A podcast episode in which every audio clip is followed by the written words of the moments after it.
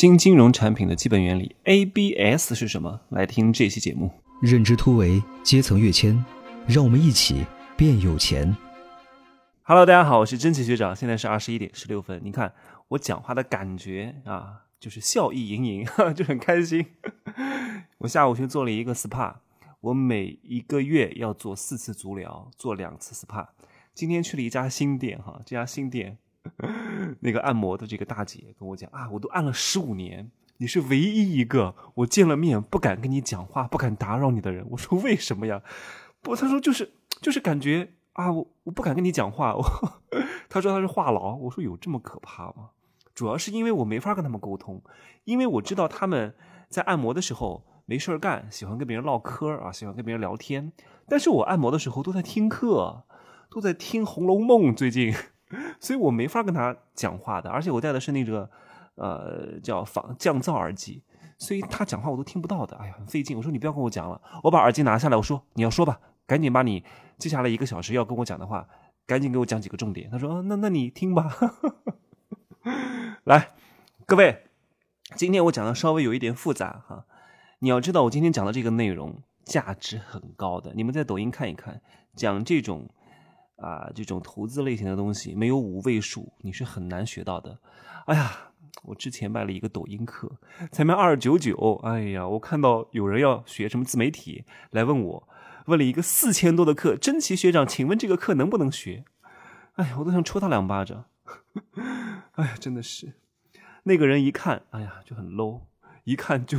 自己就没什么粉丝，也没有做成果，然后卖一个四千块钱的课来教大家去怎么玩抖音。哎呀，我说啊，真的，中国啊，就是啊，傻子太多，骗子都不够用了。真的，各位一定要擦亮眼睛，不要乱学。我们以前都觉得啊，反正入门的课啊无所谓，随便找一个老师学都无所谓。但真的不是这样，我以前也这样觉得。但恰恰是第一步的这个基石没有夯准的话，以后的。上层建筑都会歪斜，所以三观啊、人生观、价值观、世界观必须要把它打磨透了，不然的话，啊，有有人在我这个节目里面评论说，听了我讲的没法再听别人的了，那是肯定的。为什么？哎，这个不能讲太多哈。为什么有机会哈，在我的大课里面我会讲为什么你怎么塑造不同感？所以各位看了很多的标准而又正确的。这种所谓的节目之后是无感的，突然看到一个不一样的，会立刻记住，好吧？今天讲的内容不是讲这个啊，今天各位，我希望把小本子拿出来，开车的朋友们呢用心听啊，因为这个跟你们的钱是直接相关的。我讲一个叫 ABS，ABS，我先不讲人话啊，我先不讲人话。什么叫 ABS？叫资产证券化。什么叫资产证券化？来，叫。一般它是指啊，就是以基础资产所产生的这种现金流作为偿付支持，然后通过结构化的这种方式进行信用增级，然后在此基础上发行的资产支持证券的业务活动叫做资产证券化，叫做 ABS。你看，太多人讲这些东西就在讲这种书面语言，就在讲这种听不懂的话。哎呀，你是写学术论文呐？你还是搞什么报告啊？哎呀，真的。要深入浅出的把它讲出来。资产证券化是关乎到每一个人啊。以后你们我会开我的乾坤财富秘籍当中会讲很多二级市场、股权市场、一级市场、资金盘这些运作、P to P 的这些陷阱、投资的市场的各个方面的。希望大家可以通过我赚到钱之后啊，再拿这些钱去生钱，然后最后呢再拿时间去赚钱，这很好的。就是你现在先培养你，打造超能个体，让你成为一个赚钱的机器。当然，我这个机器并不是打工的那个机器哈，是你能够产生钱。今天有有一个人啊，他给我相亲一个对象啊，好像是一个女富婆吧。我是天哪！我说这再大的女富婆，其实我也不想挣几个亿哈，挣几个亿我还觉得不安全啊，几百万一年就可以了，对吧？我过的日子非常开心，也快乐，人生喜乐，心安定。你给我几个亿，我还慌得慌。真的，你要给我十几亿啊！我觉得心不安定啊。赚钱的最终要义叫心安定。这个，啊，富豪相亲啊，就是他问我啊，要我的自我介绍，然后呢，说我的资源是什么，我想要的资源是什么，我说这什么东西啊？我说我的资源就是我具备持续赚钱的能力和不断扩大的影响力，这才是最牛逼的。我从来不会写我有多少房啊，我有多少财产，这都不重要。你具备持续赚钱的能力才是最大的资产。然后我对我对对方的要求是什么呢？他问我 我需要什么样的资源？我说我需要这个人具备成就他人的格局和能力。这这是一个很大的能力，这也是一个看似很虚的要求，但其实对他的考验很大的。来，我继续讲哈，继续讲人话。什么叫 ABS？以后各位，你们很多这些钱啊，真的别放在银行了。你有一部分钱放在银行没问题，可以拿来做最基础的安全性保障啊。家里有什么出事儿了呀？拿这部分钱应急呀。这部分的钱，我建议你可以放在银行。但是你要知道，美国。是负利率了，日本是零利率了，中国现在也就百分之二了啊，未来也会慢慢的趋向于这种发达国家，慢慢的也就没有什么利率了，不会再让你啊把钱放在银行来赚钱，这是不可能的事情。为什么？因为大家都觉得这个事情可以干。我说了，各位记住一个投资的基本原理，大家都觉得这个事情可以干，特别是你周边这些啊乌七八糟的这些人。这些没什么文化的人，没什么见识的人，他们都觉得这个事可以搞，这个事真不能搞。来，ABS 是什么哈？举个例子哈，举个例子，各位好好听，这个逻辑有点复杂啊，需要各位把这个人物关系给他理清。假如你们家楼下有一个人叫老王，他开了一个面包店啊，这个面包店呢，每天能够有五百块钱的这种现金的收入，生意非常好啊。于是呢，他想买一个小面包车来进货，想把这个生意扩大规模来做大。但是买面包车需要五万块钱，怎么办呢？老王他没有这笔钱啊，因为他每天收入五百块，一个月收入一万五，他要满足这五万块钱，得辛辛苦苦的经营三个月才有可能把这个钱给他凑出来。但是他不想等，他想立刻就扩大规模，他想立刻就拿到这五万块钱，怎么办呢？怎么办啊？他找银行借，也借不到。因为他没有资产啊，这个门面是他租的，他也没有房产，他也没有汽车，他什么都没有，他只有一个能够产生现金流的生意，那这个怎么来去做抵押呢？对不对？所以银行不借给他钱啊。那这个时候，隔壁有个叫老李的人跟他讲：“哎，这样吧，啊，你现在不是一天能挣五百吗？那一个月就挣一万五。好，那这样我一次性给你六万，未来五个月的现金流就直接打到我账上。你看，我借给你六万没问题。”那你每个月的收入都必须要给我还上来，好不好？哎，老王一想，挺好的呀。哎，拿了六万块钱，然后买了面包车之后呢，每天的收入就不止五百块了。而我每天只需要还给他五百块，我还净赚，对不对？挺好的呀。提前把这个货车拿到手，提前增大我的生意规模，赚到更多的现金流，然后这笔交易啊，就这样，你好我好大家好，就搞成了。难道这个事就没了吗？没有，还还不止如此哈。好，各位到这里哈，到这里，老李是不是要给老王六万块钱？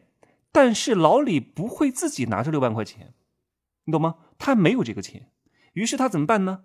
他找他的亲戚跟他讲：“我啊，现在找了一个好项目，你们来投资，每个人一万，每个月都能够返本金和利息，比存在银行好很多啊。”但是他的亲戚跟这些朋友有点担心。他讲：“哎呀，这个银行又不是你，又不是开银行的，你怎么能够保证按时还钱呢？”老李讲：“不用担心啊，你们看，老王那个面包店每个月能赚这么多钱啊，生意非常好，刚开业啊，真的是人头攒动啊，真的是门庭若市，所以不用担心，他每个月挣的钱都打给我，而且他儿子有钱，如果他赖账，我找他儿子要啊，所以你不用担心。你看哈，所有人都看到了，嗯，这个收益是要靠老王卖面包赚出来了。”他问了一句：“啊，如果这个老王的生意不赚钱，或者他不用心经营，或者出了一些问题啊，一些客观的因素造成了这家面包店没法每天产生五百块，怎么办？”老李讲：“不用担心啊，我们来搞一个保证书。这个保证书是这样的：我自己优先出两万块钱，因为他没有六万嘛，我自己拿两万块钱啊。如果当保证金，如果赔钱了，先从我这儿赔啊，我优先给你们去做这个赔付。你看。”大家这样也觉得，嗯，你看这个生意啊也不错啊，这个一会儿啊这几个月就赔钱的可能性也不大啊，再加上有老李用自己的钱来做保证，应该问题不大。于是大家都来买这个东西，都来买这个项目的认筹，因为他们一方面买这个认筹是让自己可以赚到利息，对不对？好，这个时候老李拿到了钱，然后呢，给他的亲戚朋友都写好了这个按月给付的这种保证书。好，这个时候啊，老王就收到了六万块钱。这六万块钱是哪来的呢？是老李拿他这个项目，拿他这个。生意所每天产生的现金流作为保证，向大家募资过来的，然后最终把大家募资的钱给了老王啊，然后老王呢买了车，生意做得不错，然后每个月呢赚到的钱都按时准点的打给老李，老李再把这个钱给他那些他找他们啊这个做保证书的这些他的亲戚朋友，然后老李呢各位哈。只要这个肥肉经过自己一到手，一定会雁过拔毛啊，一定会沾一些油腥的，所以它一定是有利润的。好，这个时候老李写的保证书叫什么？就叫 ABS。这个时候面包店叫基础资产。万一老王赖账啊，如果老王赖账，老王的面包店经营不是很好的话，他儿子出来拿钱。抵债，这个叫外部增信啊。如果老李他自己也投了两万块钱，然后面包店如果不赚钱，如果没法按时给付的话，先从老李那个两万块钱里面亏的话，这个叫劣后给，因为其他的投资者持有的叫什么？叫优先级。这个过程叫什么？叫内部增信。所以你看，老李干的活就像空手套白狼啊。空手套白狼是哪个行业干的事儿啊？就是投行干的事儿。投行就是打包打包各种各样的项目资产，然后卖给外面的人。就这个事儿，投行就干这事儿的，所以你看，投行的人很赚钱呢。投行真的叫卖什么？卖空气，真的卖空气，卖看不见的东西。所以看不见的、无形的，永远掌控着有形的。这个世界上最赚钱的生意就是金融生意。我在上一节啊，叫《社交商战密码十三》当中也讲了，如何用金融思维去做实体店的生意。就是你不见得非得去做金融，但是你要具备这种金融和经济思维。你去做任何生意，就是降维攻击啊！不管你是当主持人，还是当什么讲师，还是卖什么微商，你有了这样的思维，那你真的，你就跟你的那些同行完全不在一个层次了。就像我来做医美，和一般的人做医美完全不是一个概念，因为大多数的美业人没什么文化啊，相对来说比较 low 啊。我说句不好听的，就是这样的。那如果都是一些高学历、高智商啊，原来从事金融的行业的人来从事这个，就是降维攻击。立刻就绝杀他们了。哎呀，讲这个真的是太费我的脑脑神经了，因为我需要把它深入浅出的让大家讲得很明白。其实这个事情如果干不好的话啊，这个事情一旦出现问题的话，它会引发次贷危机。次贷危机是美国二零零八年发生的事情，这个时候就导致了雷曼兄弟的破产。那它至于是怎么导致次贷危机呢？这个这个东西也叫次级债，我在下一期来讲哈，因为我不想一期节目讲太多的知识点。讲完了，大家也消化不了。每天学一点，每天学一点，每天学一点。这些东西，你告诉我学了有用吗？这些东西啊，不是能够让你一下子就赚钱的。我有一些一下子让你能够赚钱的，一下立刻能够实施的，一下能够一下子立刻能够提升自信的，提高成交率的。但这些东西一定要有，你得知道，就是有些事情你不见得就是这个东西相对来说它是无用的，看似是无用的。哎，我知道这些东西干嘛？经常有人跟我讲，我知道这些东西干嘛？我知道历史干嘛？你要知道，你知道的，我讲的这些东西都是在历史上发生的事情，都是经济的基本原理。它是周期性的成长，周期性的不停的波动，周期性的轮回的。历史都是在不断的轮回的。历史虽然说我们跟古人啊穿着打扮上、科技通讯上不一样，但是没变的叫人性。这东西你不能忘，所有的人都要吸取所有的经验教训，知道之前的人是因为什么而亏本的啊！你不要老是看别人怎么成功，哎，成功真的大多数的方式都是一样的，真的。幸福的家庭本质上都是相同的，不幸的家庭有各有各的不幸。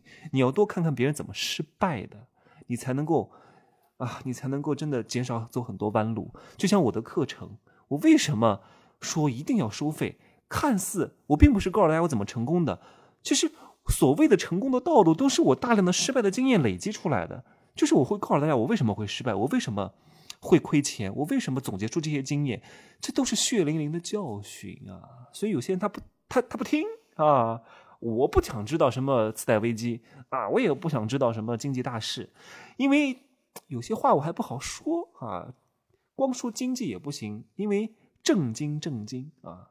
你老不正经，正经正经是什么？是政什么加经济啊？政治加经济。那但是不能说太多，好吗？特别是 在这种公开性的节目，只能讲经济，那另外一个不好讲太多，好吗？今儿呢，我就说这么多哈。各位有机会可以加我的微信，真奇学长的拼音首字母加一二三零，备注喜马拉雅，通过概率更高。如果显示被添加好友次数过多的话，就多加几次啊。确实加我的人比较多，我会看人通过了。拜拜。